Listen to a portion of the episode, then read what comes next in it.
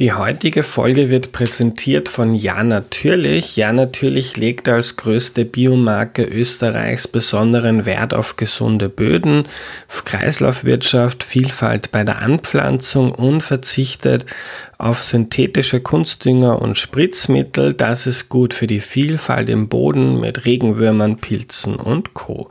Mehr Infos auf janatürlich.at. Hallo, ich bin der Andreas und das ist Erklär mir die Welt, der Podcast, mit dem du die Welt jede Woche ein bisschen besser verstehen sollst. Heute geht es um Bienen und wie die so ticken und leben, das erklärt uns Dominik Zimmermann. Hallo. Ja, hallo. Hallo, liebe Dominik. Magst du dich zu Beginn noch kurz vorstellen, bitte? Ja, also ich bin Biologin. Ich arbeite im Naturhistorischen Museum und bin dort Kuratorin und Wissenschaftlerin ähm, in der Hautflüglersammlung, also die beinhaltet Bienen, Wespen und Ameisen. Dominik, wir reden heute großteils über Wildbienen, nicht über die Honigbiene, die uns ähm, leckeren Honig bringt. Warum sollte, sollten sich die ZuhörerInnen für Wildbienen interessieren, wenn uns die nicht mehr Honig leckeren Honig bringen? Ja, also Wildbienen bringen eigentlich überhaupt keinen Honig, ähm, aber sie gehören oder sie sind eigentlich die wichtigsten Bestäuber in unserer Welt. Also weltweit gibt es ähm, 20.000 oder über 20.000 bekannte und sicher auch noch unbekannte äh, Wildbienenarten und nur an die zehn Honigbienenarten. Also da sieht man schon, dass sie einen Großteil der Bienen ausmachen. Und ähm, ja, es sind circa 80 Prozent aller Blütenpflanzen von Bienen bestäubt. Das heißt, sie spielen wirklich eine sehr, sehr große ökologische Rolle in der Welt. Mhm. Und was wird passieren, wenn es die nicht gäbe? Naja, also wenn es keine Bienen mehr gäbe, dann hätten wir, glaube ich, auf der Welt schon ein sehr großes Problem, weil dann würden sehr viele Pflanzen aussterben und sehr viele Tiere, die von diesen Pflanzen abhängen. Ähm, also ich glaube, das will und kann man sich mhm. fast nicht ausmalen. Weil die Pflanzen sich dann nicht mehr fortpflanzen können ohne die Bestäuber. Genau, ja. Mhm. Also es gibt ähm, sehr viele Pflanzenarten, die von Bienen als Bestäuber abhängen und die nur zu einem sehr geringen Teil, also die Bestäubung auch anders ähm, vollführen, durchführen können. Und ich glaube, die Bauern hätten auch keine Freude, weil die ja nicht nur ähm, random die Landschaft bestäuben, sondern ja auch auf den Feldern bei den Obstbäumen etc. wichtig sind, oder? Ja, genau. Also es sind sehr viele landwirtschaftliche Nutzpflanzen auch Insekten bestäubt. Ähm, und da spielen auch durchaus, also da spielt die Honigbiene die größere Rolle, aber unter bestimmten Umständen spielen schon auch Wildbienen eine wichtige mhm. Rolle, zum Beispiel eben bei Obstbäumen wenn es zum Beispiel noch kühl ist im Frühjahr, das Wetter schlechter, dann ist das eben den Honigbienen noch zu kalt und es fliegen aber viele Wildbienen und retten die Ernte. Und was auch ganz spannend ist, ist, dass äh, untersucht wurde oder untersucht ist, dass Wildbienen auch ähm, sehr oft auch bei Honigbienen bestäubten Pflanzen den Ertrag ähm, erhöhen. Also das ist zum Beispiel beim Kaffee, der da auch vor uns steht, der Fall. Ähm, da hat man herausgefunden, dass ähm, der Grad, der, also die, äh, der Prozentsatz der bestäubten Kaffeepflanzen direkt proportional ist mit der Anzahl an Bienenarten, die dort vorkommen. Also mhm. gar nicht an, es hängt nicht von der Menge der Bienen ab, also wurscht, wie viele Honigbienen dort sind, wenn es nur die Honigbiene und zwei andere Bienenarten sind, dann sind nur 60 Prozent der Pflanzen bestäubt und wenn es 20 Bienenarten sind, dann sind 90 Prozent der Pflanzen bestäubt. Also die ergänzen sich da gut. Ja, also.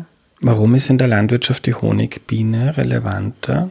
Naja, weil es in der Landwirtschaft ähm, viele, also man nennt das Massentrachten gibt, wie jetzt zum Beispiel äh, Raps oder Sonnenblumen. Ähm, wo sehr viele gleiche Pflanzen auf einer Fläche sind, die einerseits eine sehr große Menge an Bienen benötigen für die Bestäubung, also bei der Honigbiene, dadurch, dass sie sozial ist, hochsozial ist, was die meisten eben Wildbienen nicht sind, die leben eher solitär, Also ähm, bei der Honigbiene ist einerseits die Individuenzahl größer und sie ist eben auch blütensteht, also die ist äh, darauf ausgerichtet, große Mengen von einer, einer Pflanzenart ähm, zu besuchen. Ja, während Wildbienen da oft etwas spezialisierter sind. Ja. Äh, Jetzt gibt es immer wieder dramatische Nachrichten, wenn es um die Biene geht. Ähm, in Deutschland, in Bayern hat es sogar ein großes Volksbegehren gegeben, Rettet die Biene, äh, das populärste Volksbegehren ever mit, ich glaube, fast zwei Millionen Unterschriften. Also Wahnsinn. Ähm, wie es denn der Biene bei uns? Naja, eben, das ist die Frage, welche Biene man meint. Also ähm, und es ist überhaupt, also in den, in den letzten Jahren würde ich fast sagen, hat es einen Bienenhype gegeben. Also es, ähm, die Biene ist in jeder Manns und jeder Frau's äh, Munde, aber äh, es wird da sehr oft, es werden oft äh, Dinge durcheinander gebracht. Also eben die Honigbiene ist ähm, eine, auch eine sehr wichtige Biene, also auch ich esse sehr gerne Honig und sie ist aber ein Nutztier und sie wird eben vom Imker gehalten, sie wird vom Imker zugefüttert, das es, es wird die, die Behausung, also das, das Nest quasi zur Verfügung gestellt.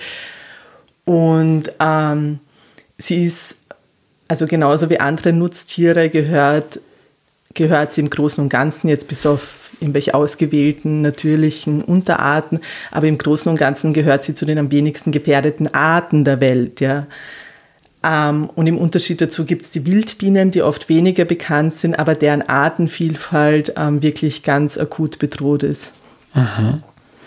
Ähm, gibt es da Zahlen in Österreich, wie viele der Arten bedroht sind? Es gibt so Statistiken, jeder zweite Fischart in Österreich ähm, ist vom Aussterben bedroht. Gibt es was für Wildbienen auch? Ja, das ist eine sehr gute Frage. Ähm, da müssen wir uns als Österreich nämlich ein bisschen verstecken, weil wir sind nämlich eines der letzten Länder in Europa, das keine rote Liste für Bienen, für Wildbienen hat.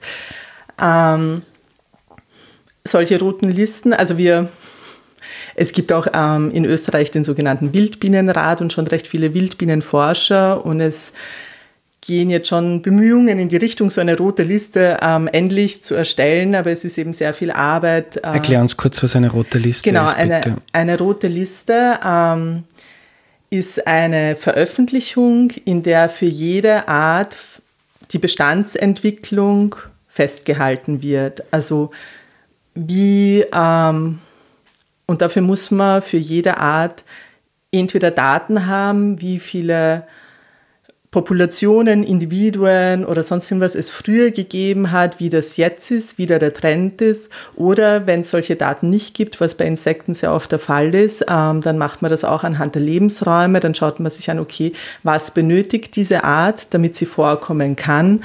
Und äh, wie schaut es zum Beispiel mit diesen Pflanzen aus? Ähm, gehen die zurück in Österreich? Mit dieser Pflanzenart geht die zurück in Österreich oder nimmt die zu? Ist die eh?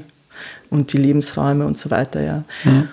Und genau, und so eine rote Liste ist entsprechend, also es gibt in Österreich, ähm, wir sind in Mitteleuropa ähm, das Art, Wildbienen oder das Bienenartenreichste Land. Also in Österreich gibt es ähm, 700 nachgewiesene Wildbienenarten und was mir besonders gut gefällt, allein in Niederösterreich gibt es mehr Bienenarten als in ganz Deutschland.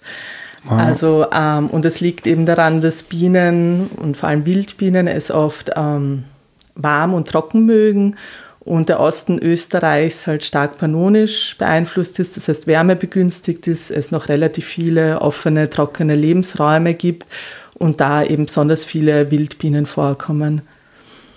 Ah, genau, jetzt bin ich abgeschweift. Ja, ich finde das ja. sehr faszinierend, weil ich habe das schon in der Vorbereitung gelesen. Normalerweise sind ja die Hotspots der Artenvielfalt so feuchte, tropische Regionen der Amazonas, wo es nur von Leben so ähm, sprießt. Und das finde ich so faszinierend, dass in diesen Regionen dann, dass dann relativ wenige Wildbienen gibt und in trockeneren Regionen, die sonst für viele Pflanzen und Tiere nicht so interessant sind, äh, gerade für Wildbienen so, so gut sind. Es gibt keine rote Liste, das heißt keine offizielle Zahl, wie viele Bienen bedroht sind. Du sagst trotzdem, der Artenvielfalt äh, Ähm, die ist auch in Österreich bedroht, da geht es nicht gut. Ähm, kannst du erklären, worauf diese Aussage fußt?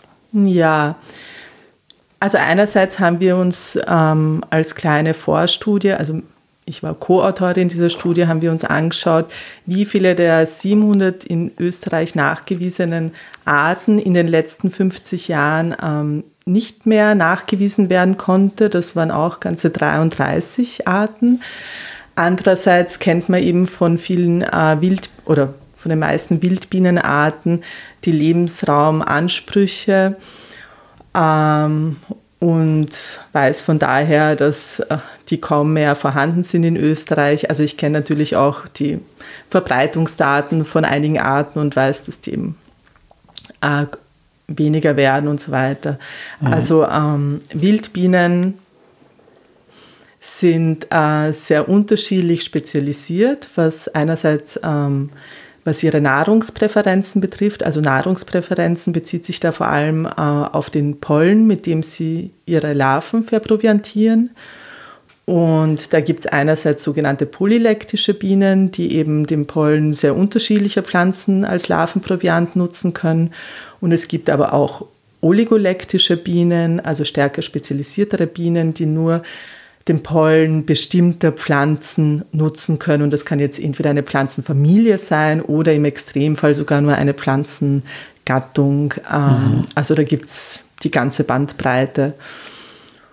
Und genau, und andererseits äh, benötigen sie eben ein Nisthabitat.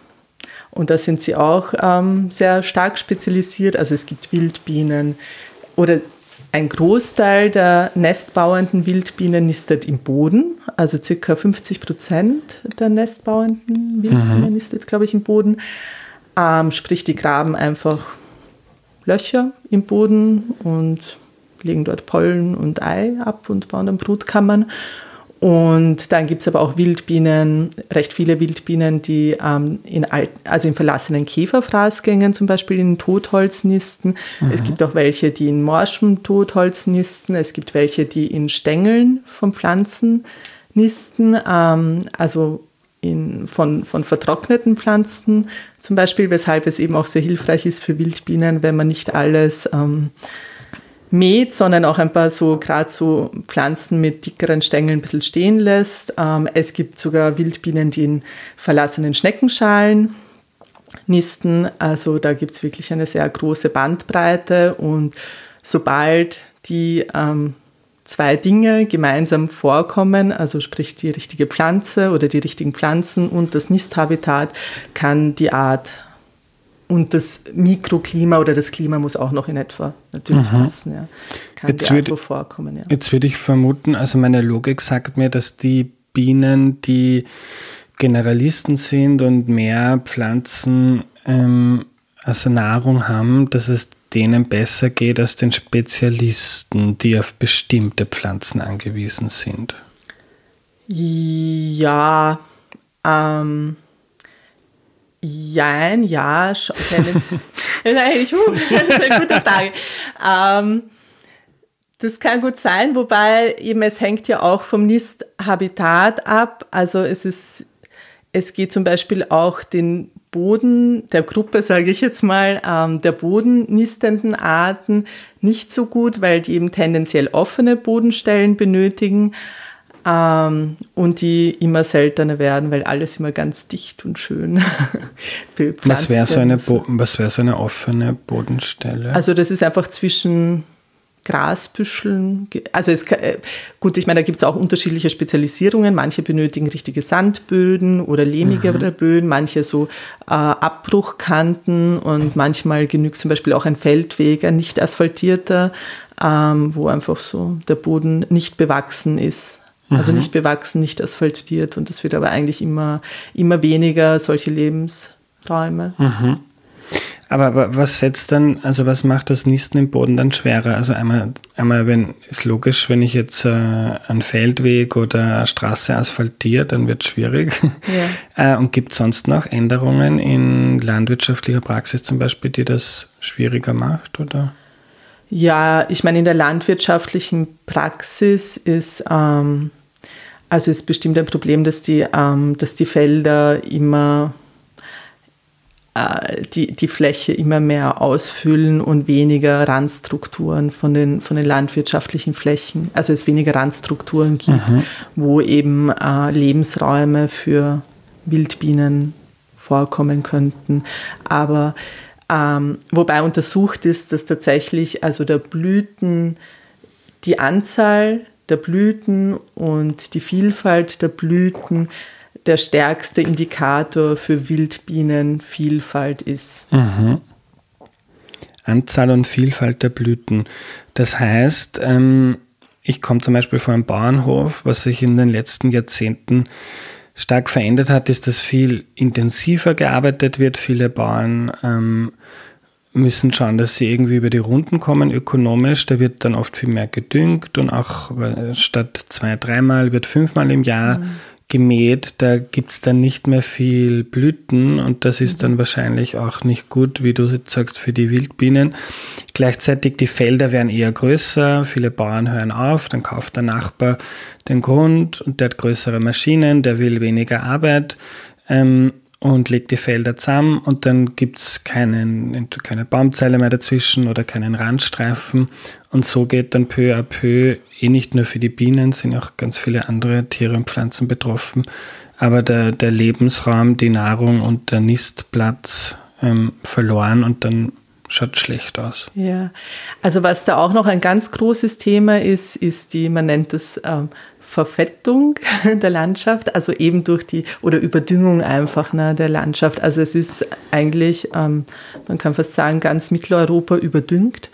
Also alles, alles ist gedüngt und auch über den Stickstoff in der Luft wird eben ähm, Dünger de facto in den Boden eingetragen und das fördert ganz, also eine, eine Auswahl, es fördert bestimmte Pflanzenarten, wo man sagt, die sind, ja, konkurrenzstärker oder wie auch immer, die setzen sich dann durch. Also mhm. Klassiker ist eben am, am englischen Rasen Löwenzahn, der ähm, dem geht es perfekt auf einem überdüngten Rasen, aber viele Pflanzenarten brauchen eben einen mageren Boden, ähm, also sogenannten Magerrasen, und die sind ähm, sehr stark zurückgegangen und entsprechend aber auch Bienen, die ähm, solche Pflanzen als ähm, Nahrung für die Larven benötigen. Mhm. Bevor wir dazu kommen, wie wir den Bienen helfen können, ähm, würde ich gerne noch darauf eingehen, ähm, gibt es sonst noch Dinge, jetzt außer dass sich die Landschaft verändert, Landwirtschaft, dass Strukturen verloren gehen, dass mehr versiegelt wird, ähm, viel gedüngt wird, gibt es sonst noch etwas, was der Biene zusetzt? Vielleicht schon die Erderhitzung?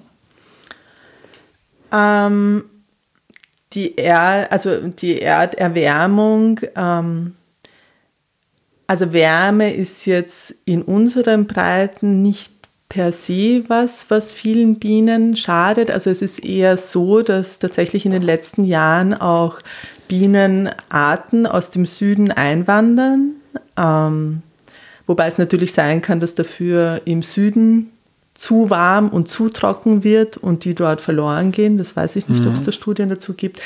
Ähm, Hummeln, die, also die ja auch Wildbienen sind, da gibt es ja viele ähm, oder verhältnismäßig viele alpine Arten. Also für die wird es eng und schwieriger. Also alpine Art heißt, die lebt auf den Bergen. Genau. Ja. An, an Kälte, Kälte angepasste Arten, ja. Ähm, also für die wird es schwieriger. Und tatsächlich ist es so, dass also eben die, es ist ja nicht eine, eine einfach Erwärmung über das ganze Jahr um ein, zwei Grad, sondern es sind ja, ähm, wie wir gemerkt haben, schon ähm, extremere Wetterereignisse, auch was weiß ich, dann feuchtere Phasen im Frühjahr und im Herbst und extreme Trockenheit im Sommer, die dann zum Beispiel äh, die Nektarmenge reduziert und so. Und das kann wiederum sich schon auch ähm, negativ auf Bienen auswirken oder auch auf Pflanzen. Plus, äh, was auch vorkommen kann, ist, dass ähm, die Bienen und die Pflanzen, die stark aufeinander angepasst sind und voneinander abhängig, dass ähm, da die, ähm, dass die Synchronisation ähm, ein bisschen ähm, durcheinander gerät und mhm. ähm, die Pflanze dann zu einer Zeit blüht, wo die Biene nicht oder die Biene aktiv ist, bevor die Pflanze blüht oder solche Sachen. Ja. Ähm, wie können wir den Bienen wieder helfen? Jetzt gibt es ja auch diesen dramatischen Ausspruch, ein Zitat, das immer Einstein zugeschrieben wird: Stirbt die Biene, stirbt der Mensch. Ähm, würde mich interessieren, ist das so? Wahrscheinlich nicht. Und dann, wie kann man den Bienen helfen? Mhm. Also zum Ersten, genau, das wird oft noch Einstein zugeschrieben, aber es hat Einstein nicht gesagt. Also das haben schon andere Menschen mehrfach nachrecherchiert. Ähm, ja, also da ist dann die, wieder die Frage, okay, ähm, welche Biene ist gemeint? Ist die Honigbiene gemeint? Sind die Wildbienen gemeint? Also wenn jetzt alle Bienen der Welt sterben würden, glaube ich, dann ist die Welt ähm, sicher in einem Zustand, in dem es sie auch für den Menschen nicht mehr sehr lebenswürdig ist. Also ähm, aber, aber dann liegt es nicht daran, dass die Bienen unser Überleben sichern, sondern dass, wenn die, alle Bienen gekillt werden, dann werden wahrscheinlich auch die Menschen gekillt. Von ja, an, an ja. ja, also ich meine, de facto, es ist zum Beispiel, also Weizen oder was, der ja sehr wichtig ist für die Ernährung, ist windbestäubt. Also es gibt schon auch viele ähm, oder Pflanzen, die eine große Menge an Nahrung ähm, produzieren, ähm, die jetzt nicht bienenbestäubt sind. Ähm, wenn die Honigbiene aus irgendeinem Grund ähm, aussterben würde oder stark dezimiert würde, dann hätte natürlich die Nahrungsproduktion ein massives Problem. Aber es wird deswegen der Mensch auch nicht aussterben, mhm. sterben, aber dann hätte man schon eine gröbere Krise. Ja. Genau. Und die zweite Frage war, wie wir den Bienen helfen genau. können, oder? Ja, also ich meine, Bienen sind eigentlich eh recht dankbar, finde ich, ähm, dadurch, dass, also, dass es Insekten sind. Also es sind jetzt keine Wölfe oder Bären, die jetzt zig Quadratkilometer oder hunderte mhm. Quadratkilometer an, an, an Wald oder sonst irgendwas benötigen, sondern ähm, wie vorher schon gesagt, also sobald ähm, die Biene die richtigen Komponenten, die sie benötigt, beieinander hat, ähm, kann sie wo vorkommen und das kann ähm, tatsächlich, also es auch zum Beispiel in der Stadt, also vor allem ähm, in der Vorstadt sein, also vor Vorstädte, auch die Wiener Außenbezirke gehören mittlerweile zu den wildbienenreichsten Landschaften, weil sie eben so viele Kleinstrukturen ähm, beherbergen, beinhalten. Und Was auch, für Kleinstrukturen sind das dann? Naja, da hat man eben dann ganz viele, zum Beispiel, also E-Gärten, ähm, beieinander und in jedem Garten, in jedem Garten blüht dann ein bisschen was anderes. Ähm, dann liegt wo ein Holzstapel um und um, dann gibt es Mauerritzen, Gestrüpp, wo Schnecken vorkommen. Und das alles ist eben viel vielfältiger als jetzt zum Beispiel am Land in einer, Landwirtschaft, bei einer landwirtschaftlich genutzten Fläche. Ähm, und bietet dadurch mehr Arten einen Lebensraum. Was sehr wichtig ist, ähm, ist einerseits, also ist, glaube ich, grundsätzlich den Blütenreichtum in der Landschaft zu fördern, auch den Reichtum an einheimischen Blüten. Also da passiert zurzeit eh finde ich einiges, dass auch Öffentlich im öffentlichen Raum vermehrt einheimische Pflanzen gepflanzt werden. Ähm, ich weiß nicht, im zweiten Bezirk zum Beispiel in, in Wien, also bei mir vor der Haustür, werden jetzt auch ähm, um Bäume herum dürften so sogenannte Ruderalpflanzen, also ähm, ähm Pflanzen, die auf so ähm, die einfach so wachsen, so Städten ja. wachsen, ja, dürfen da um die Bäume herum wachsen und das sind eben äh, Pflanzen, oft Pflanzenarten, also wie jetzt zum Beispiel Disteln oder Flockenblumen oder sonst irgendwas, ja, die äh, für Wildbienen sehr wertvoll sind. Und genau, und was aber wichtig ist, ist, dass man auch die ähm, Verbindung zwischen den Lebensräumen ähm, blütenreich gestaltet, dass sich äh, auch Wildbienenpopulationen, also dass die auch genetisch nicht verarmen. Mhm. Ähm, also dass man weit kommt. Ohne, so Trittsteinbiotope ja. nennt man das ein bisschen, ja, äh, weil Wildbienenarten, also wie weit sie sich ausbreiten können, hängt natürlich auch von der Größe ab. Also Wildbienen können von zwei Millimeter bis, ich weiß nicht, die Holzbiene ist wahrscheinlich so drei Zentimeter oder was, ähm, groß sein. Und die größeren Arten können natürlich weiter fliegen, aber die kleinen Arten, da ist eben die Ausbreitung sehr begrenzt. Und wenn jetzt so eine Population zwar wo vorkommt, aber sich überhaupt nicht mehr vermischt mit anderen Populationen, ähm, dann ist das auch sehr ungünstig. Und was natürlich auch noch wichtig ist, ist die wenigen Trockenstandorte, also wirklich, ähm, das sind nährstoffarme Flächen, ähm, wo es eben immer weniger gibt, also so ehemalige Heiden, die halt früher vor 100 Jahren auch jetzt, sage ich jetzt mal, vom Schafhirten oder was extensiv beweidet wurden, wo ähm, eher unwirkliche, ungünstige Bedingungen herrschen und aber entsprechend ähm, bestimmte Pflanzenarten vorkommen, die an solche Bedingungen angepasst sind und dann eben auch Bienenarten, die auf diese Pflanzen angepasst sind. Also dass man diese Gebiete wirklich sehr strikt schützt und pflegt und auch darauf achtet, dass die sich nicht allzu sehr verändern, ja, weil das auch halt so die, das nennt man dann natürliche Sukzession also wenn dann eben die Beweidung wegfällt und so weiter, dann tendieren die dazu zu verbuschen und zu verwalden, was jetzt für die Bienen und für sehr viele andere Insektenarten ungünstig ist. Also Graslandschaften, Offenlandschaften gehören oder sind sicher die insektenartenreichsten Lebensräume. Das ist etwas, was für mich sehr faszinierend war, weil ich mich erst seit zwei, drei Jahren jetzt so mit Biodiversität und Ökologie beschäftige und äh, mein Bauchgefühl war immer, lass die Natur einfach in Frieden, dann geht ihr am besten. Und ich glaube, das ist so kontraintuitiv für ganz viele Menschen, dass es eigentlich, ich habe erst heute mit ähm, Naturschützern aus Niederösterreich telefoniert, die sind dabei, dass sie einen Bauern organisieren, der Kühe extra für Fläche ausbringt, damit die abgegrast wird und eben nicht verbuscht. Also, dass man die Natur eben nicht alleine lässt, weil dann ist in Österreich der Großteil einfach Wald und dann haben viele Arten, die seit tausenden Jahren sich da ähm, angesiedelt haben, haben einfach können nicht im Wald leben. Ja, also finde ich einfach faszinierend, dass ja, Naturschutz manchmal ja. Genau, also das, das finde ich auch extrem spannend, dass eigentlich der Artenreichtum, den wir heute in Österreich haben, ähm, also eben auch von wegen Natur und Mensch und dass das halt kein Gegensatz ist. Und der Artenreichtum, den wir haben, der geht auf die menschliche Besiedelung zurück.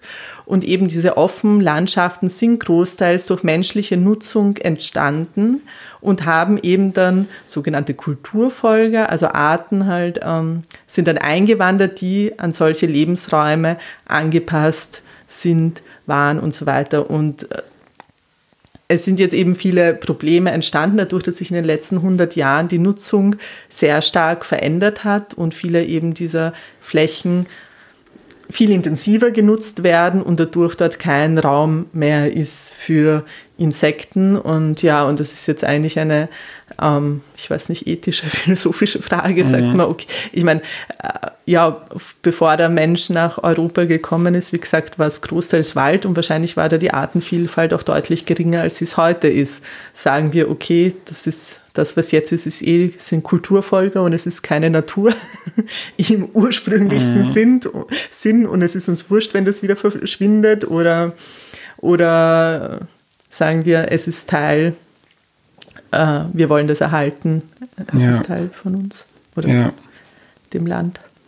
Und dann geht es ja nicht nur lokal um, de, um, die Gegebenheiten in Österreich, sondern äh, global sind ja eine Million von acht Millionen Arten ähm, bedroht, laut dem ähm, Weltbiodiversitätsrat, also so einem Zusammenschluss an Wissenschaftlern und die warnen vor großen Konsequenzen, wenn man wirklich, wenn der Mensch so viel Vielfalt vernichtet, also nicht nur, weil, weil es uns schadet, sondern auch die ethische Frage, möchte ich Teil einer Generation sein, die so viel Vielfalt in der Natur killt. Aber jetzt kommen wir ein bisschen von den Bienen ab. Du hast gesagt, Blütenreichtum ist wichtig, dann so ähm, Magerrasen schützen, ähm, wo, die man dann bewirtschaften muss, damit sie nicht verbuschen. Sind das die zwei wichtigsten? Oder gibt es Dinge, den, jetzt haben wir angesprochen vorhin Feldränder, das heißt auch in der in der, in der Landwirtschaft wieder schauen, dass es mehr Strukturreichtum gibt, dass man vielleicht die Förderungen dran hängt, dass man eben Hecken, Busche, äh, Bäume, ähm, Brachen, Brachen, auch, ja. Also Brachen sind auch sehr wichtig für, für Insekten und Bienen, ja. Und dass die, ähm, also über die Saatmischungen, die dort ausgesät werden, kann man auch einiges ähm, beeinflussen. Ja, also den landwirtschaftlichen Raum wieder bienenfreundlicher gestalten oder bestimmte Praktiken ähm, zu überdenken, das wäre sicher auch ein wichtiger Schritt. Und bei den Praktiken, also ich glaube schon, dass man ähm, auch viel in der Gesellschaft machen kann mit einem ähm, Umdenken. Also eine Katastrophe ist natürlich auch der englische Rasen und ähm, Englischer Rasen ist einfach ganz. Also ein, ja. genau, kurz und grün und flauschig. Und dann ist gepflegt und schön. Ja. Genau, gepflegt. Also möglichst viel gepflegt, kurz gemäht, flauschig, grün, ähm, dass dort auch keine Biene vorkommt, auf die man draufsteigen könnte oder sonst irgendwas. Ähm, was einfach in den Köpfen vieler Menschen als das Nonplusultra verankert ist und was vielleicht auch fein ist zum Barfuß drüber gehen, aber ähm, sich da bewusst zu machen, dass das eigentlich eine biologische Wüste ist, dass das eine Fläche ist, die man der Natur einfach zu 100 Prozent wegnimmt. Ja, also das ist wichtig und ob man da nicht doch irgendwie darauf verzichten kann oder zumindest in einem Teil des Gartens, äh, wenn man einen hat, darauf verzichten kann und dort eben einen einen blütenreichen, strukturreichen Lebensraum schaffen kann, der sowohl ähm, für einen selbst irgendwie schön anzusehen ist und befriedigend ist, als auch für die Natur einen ähm, Nutzen bietet. Und dann halt auch umgekehrt ein bisschen äh, eine Toleranz zu entwickeln. Also genau, wenn man dann solche blütenreichen, strukturreichen Flächen hat, also dass dort einfach auch Insekten vorkommen können und dass es dann natürlich auch mal irgendwie nicht immer nur angenehm ist, wenn dann die Insekten herumschwirren und man dann vielleicht Angst hat, gestochen zu werden oder sonst irgendwas, aber dass man da ein bisschen ähm, ein bisschen mehr, ja, einfach der Natur was ein, eine Daseinsberechtigung zugesteht irgendwie. Also so das Bewusstsein, dass wir nicht alleine sind, dass der Planet uns nicht alleine Genau, dass er uns nicht gehört. alleine gehör, gehört und dass ich ihm auch ganz bewusst was, ja, was zurückgebe. Es gibt diesen schönen, der Florian Klenk vom Falter macht ja auch ganz viel zu so Naturfragen und der hat mir äh, drüber geschrieben, über seinen eigenen Wertewandel und über einen Autor, der ihn da sehr geprägt hat. Und er schreibt jetzt so, seinen Kindern will er mitgeben, dass die nicht I sagen, wenn sie Insekten sehen, sondern dass sie sagen Ah. Mhm. So, wow, schau. Zum Beispiel 700 verschiedene Wildbienenarten ist ja auch faszinierend, was da über Millionen Jahre in der Natur mhm. entstanden ist. Ja. Und vielleicht ganz kurz nur eben auch nochmal zur Wildbienenvielfalt. Also es gibt also in einem Garten, also vielleicht auch als, ähm, äh, wie sagt man, als, als Motivation, um den Ehrgeiz ein bisschen anzustacheln, in einem wildbienenfreundlich gestalteten Garten ähm, von paar hundert Quadratmetern Größe kann man über 100 Wildbienenarten beherbergen, also locker bis, also ich glaube, der ein Wildbienenforscher in Deutschland, ich glaube, der hat sogar über 200 Arten in seinem Garten nachgewiesen, aber die muss man dann natürlich auch nachweisen können. Es ist halt über Jahre hinweg, aber, aber ja, man kann da schon sehr viel äh, machen. Wie ist es mit, also wir sitzen jetzt in der, in der Stadt, ich habe keinen Garten, aber ich habe einen kleinen Balkon. Bringt das auch was, wenn man da schaut, dass da blüht? Ja, bringt auf jeden Fall auch was. Also es ist natürlich hat man dann entsprechend weniger Fläche, die man zur Verfügung stellen mhm. kann, aber wenn man ähm, auf allen Balkonen Blühpflanzen ausbringt, also alles bringt was. Also 100 Arten werde ich auf meinen 4 Quadratmeter großen Balkon werden, ja. nicht zusammenkriegen. Okay, aber das heißt, blütenreiche Blütenreichtum schaffen, ähm, extensiv bewirtschaftete Flächen behalten, ist ja auch so ein Thema in den Bergen, viele Almen, wo sich für viele nicht mehr auszahlt und dann wird das mhm. auch zu Wald. Also das Offenland pflegen, ähm, schauen, dass ähm, Verbundenheit gibt zwischen den verschiedenen Habitaten, wo, wo Bienen leben. Also dann quasi jeder Garten zählt oder in der Vorstadt jede kleine Fläche, wo die Bienen dann ähm, Pause machen können. Ähm, und wenn wir zum Schluss vielleicht noch eine, eine Wunschliste an die Politik abgeben. Ähm, das eine hast du schon gesagt, Österreich braucht eine rote Liste äh, und dafür braucht es wahrscheinlich auch Geld, um das einfach zu finanzieren ja. und den politischen Willen. Gibt es sonst noch etwas, was deiner Meinung nach ähm, die Politik tun sollte, um damit es wieder mehr Vielfalt bei den Wildbienen gibt in Österreich? Was die Politik tun sollte? Puh. Ähm, naja, einerseits ähm, wertvolle Flächen unter Schutz stellen ist, ist sehr wichtig. Ähm, naja, und ein Thema, das wir jetzt eben noch nicht angesprochen haben, ähm, was ein Thema sein kann, ist auch noch die Konkurrenz zwischen Honigbiene und mhm. Wildbienen. Die, also das Zusammenleben ist kein Problem bei einem ausreichenden Blütenreichtum in der Landschaft. Aber bei begrenzten Ressourcen ähm, ist Konkurrenz nachgewiesen. Also geht es äh, auf Kosten der Wildbienen. Und genau, und wenn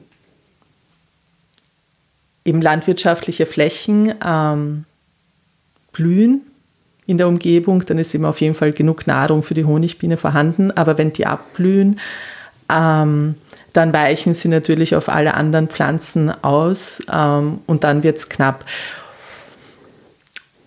Und das ist insofern ähm, auch kritisch in eben bei so wertvollen Trockenlebensräumen, in Schutzgebieten, die für Wildbienen äh, wertvoll sind. Also da wäre schon sinnvoll, wenn dort nicht zusätzlich ähm, in, diesen, in solchen Schutzgebieten oder in der direkten Umgebung ähm, Honigbienenstöcke aufgestellt werden.